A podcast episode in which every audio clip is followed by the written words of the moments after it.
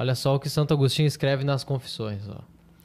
Cur ergo grecam etiam grammaticam oderam talta cantantem nam et Homerus peritus texere tales fabellas et dulcissime vanus est et mi tamen amarus erat puero credo etiam Grecis pueris Virgilius ita sit cum eum sic discere coguntur ut ego illum. Videlicet difficultas, difficultas omnino ediscende lingue peregrine quasi felle aspergebat omnes suavitates grecas fabulosa fabulosarum narrationum. Nulla enim verba illa noveram, et sevis terroribus ac penis, ut nosem instabatur mi vehementer.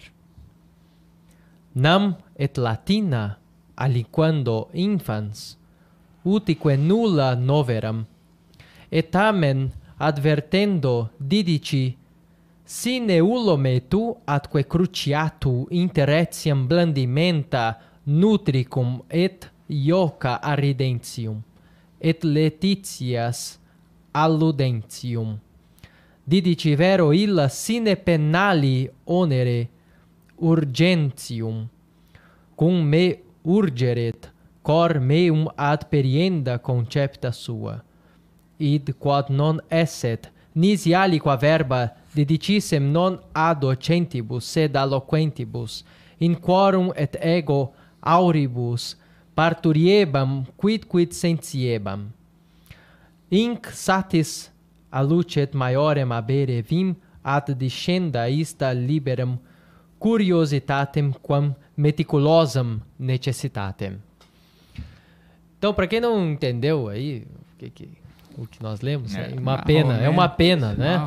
Tá, mas para quem não entendeu é o seguinte, Santo Agostinho está dizendo aqui que a ele, mesmo as palavras mais doces e belas de Homero eram eram algo desprezível na vida dele, pelo modo como ele aprendeu grego. Provavelmente hum, o tutor, entendi. o tutor é, de, de grego dele. Ah, porque não o, tinha o Monteiro Lobato, né? É, não tinha o ah. Monteiro Lobato, né? É. Não, não Monteiro Lobato não pode o, o, o tutor de grego batia e fazia com que ele aprendesse conforme a urgência, né? A urgência e a, a pressão de... Constrangimento. Constrangimento mesmo. Ó, não, não, não falou aqui, não respondeu, a, a, não, não falou a declinação aqui, vai apanhar, né? E apanhava e tal. Então era um negócio mais ou menos assim. O ensino era, sobretudo uh, por elementos, né? Por uh, elementos gramaticais ali, um a um e tudo. Enquanto enquanto ele fala aqui que na língua latina, né, no estudo da língua latina para ele foi maravilhoso uh, e ele aprendeu entre várias brincadeiras, entre vários uh, jogos, entre várias uh, uh... Agostinho, não, isso aí não, cara. Pô, né? não, é, exatamente. Santo Agostinho tá, está tá dizendo errado, aqui cara. que aprendeu entre jogos sem penas, né? Sem sem essa necessidade ah. da urgência. E ele fala aqui. Uh, onde é que ele fala aqui essa parte? Uh, ah, sim. Ele fala aqui que aprendeu entre brincadeiras, não só entre jogos ou coisa assim, mas entre brincadeiras, entre risadas ali com seu professor e tudo mais, com piadas, né? Com... Enfim, com algo que fosse divertido, até porque um bom professor pode, por exemplo, conversar com seu aluno com aquilo que eles estão vendo ali na rua, né? Ou com aquilo que eles estão fazendo e tal, que é mais ou menos o que nós fazemos aqui no curso de verão da escola clássica e que o método natural permite que nós façamos.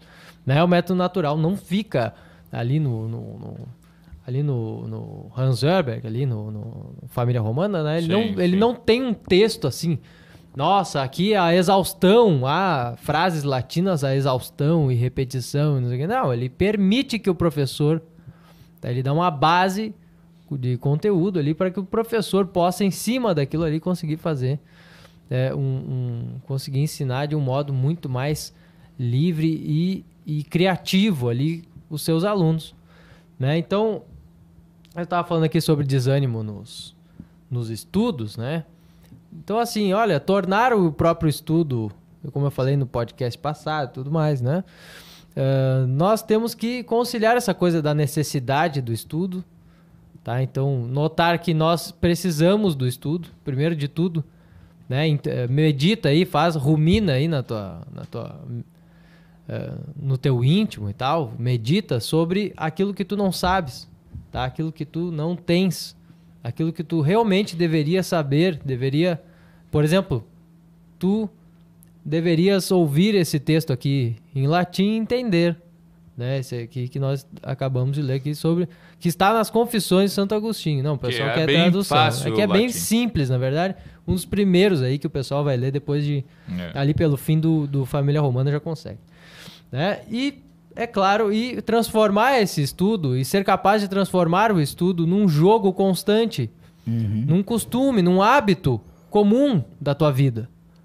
Isso deve se transformar num hábito comum, não é assim, ah, é um absurdo aqui, o cara que estuda muito, ele ele tem que realmente se matar e tudo mais. Bom, tem um pouco de esforço que o sujeito tem que fazer, com certeza. Agora, Mas hoje em dia tem que se transformar num hábito. Você deve se transformar num hábito, tá? Num jogo.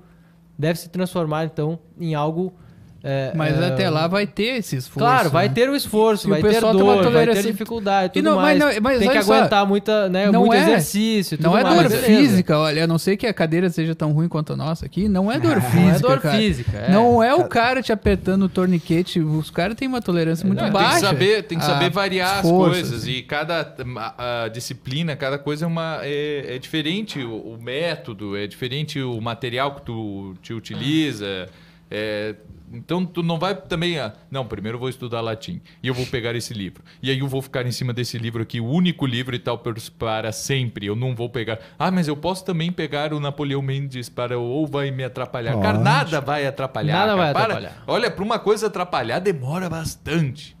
Certo?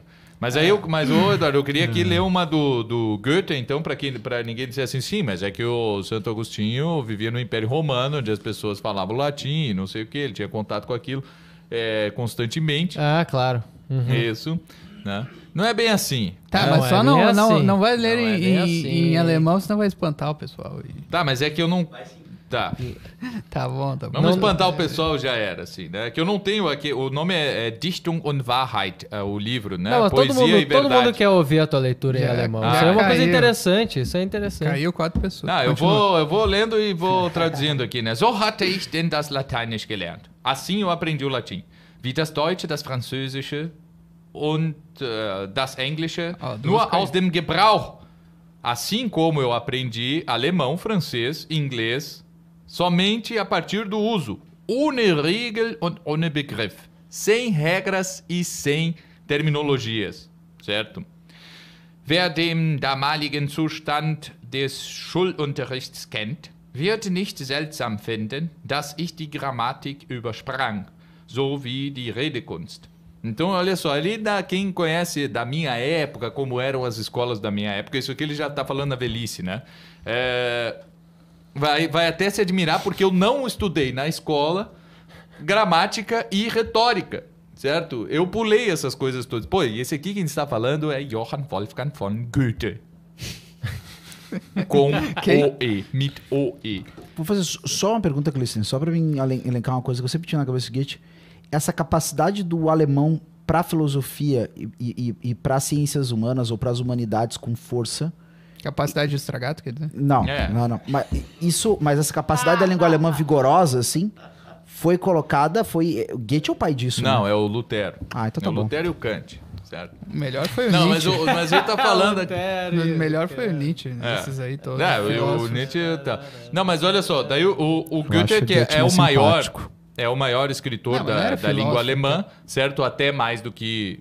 Ele consegue ser uma síntese do, do Lutero do, do Kant certo? E sabia todas essas línguas, sabia muito bem inglês, é, francês uh, e latim, né? Então ele fala disso, que ele aprendeu somente pelo uso e ele pulou toda essa parte da, da, da, da coisa escolar, assim. Na verdade, ele aprendia mais em casa. Mir schien alles natürlich zuzugehen.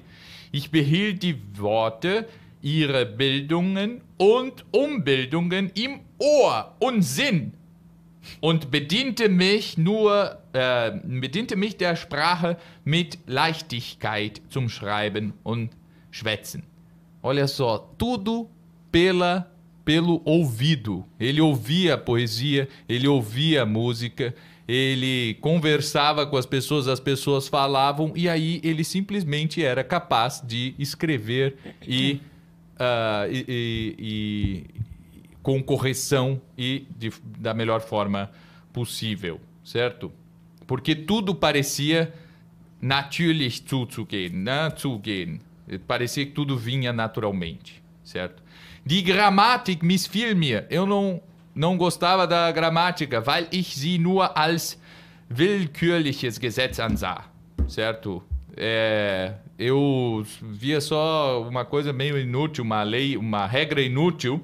Die Regel schienen lächerlich, parecia era coisa risível, ridícula. As regras gramaticais eram ridículas, weil sie durch so viele Ausnahmen aufgehoben wurden, die ich alle wieder besonders lernen sollte. Né? Porque toda vez que o professor anunciava uma regra, né, todas essas coisas, aí vinha ele com várias outras exceções em cima da regra hum, que eu entendi. tinha que aprender de forma separada. É, vamos né? lá, não é o problema do, do Goethe, não, não é... estou falando do Goethe, não, eu não estou concordando com ele, eu só estou dando um exemplo. Não, o problema dele não é nem a gramática em si. O problema dele aí é que depois que, não, que, é que começa a ensinar gramática... Usando o aquela gramática que começa no Port Royal e que no tempo dele estava em, em, voga ali, entrando na Alemanha, que vai culminar naquele troço positivista da escola na Universidade de Berlim, do von Humboldt e, e tal, e isso tudo estava sendo é, é, treinado ali, né? estava sendo ge, germinado nessa gestado. época do gestado